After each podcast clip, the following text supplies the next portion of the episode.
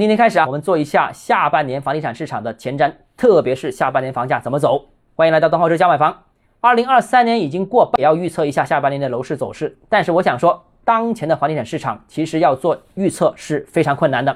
首先，第一个，今年上半年楼市经历了过山车式的行情，一月份是延续了去年的低迷，二三月份就急速升温，高热，甚至热点板块已经出现价格上涨了。然后随后的四五六月份又再次逐月走低，市场重新回到低迷。总的来说，目前市场非常不稳定，波动幅度较大，也没有明确的方向。第二呢，政策走势也是扑朔迷离啊。当前市场低迷很大原因源自于经济低迷和信心不足，加上全球处于货币紧缩周期，需求疲弱，大环境、小环境都不好，能逆转趋势的只能靠政策。而六月中开始。陆续有媒体曝光，管理层可能出台一揽子刺激经济政策，其中包括房地产市场的需求政策。但是六月中下旬过去了，我们还看不到相关政策的出台，是否有政策，是否有重磅政策，这都是疑问。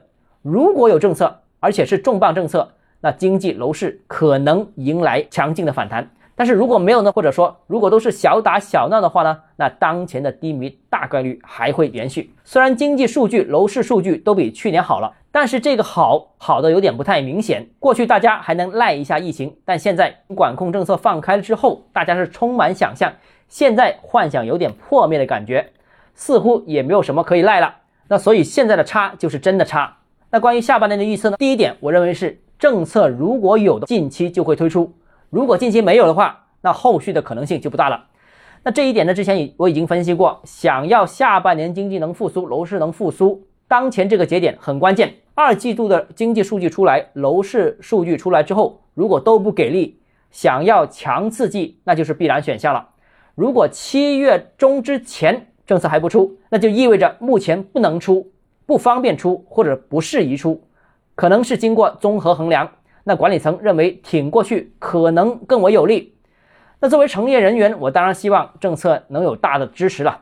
比方说，一线城市二套房的首付能不能降低，利息能不能降低，部分区域能不能适当放开限购等等。但从理性的角度看呢，上一次 LPR 仅下调了十个基点，那如此克制的货币政策，可能也预示着未来综合的刺激经济政策和刺激房地产政策都会采取比较克制的办法。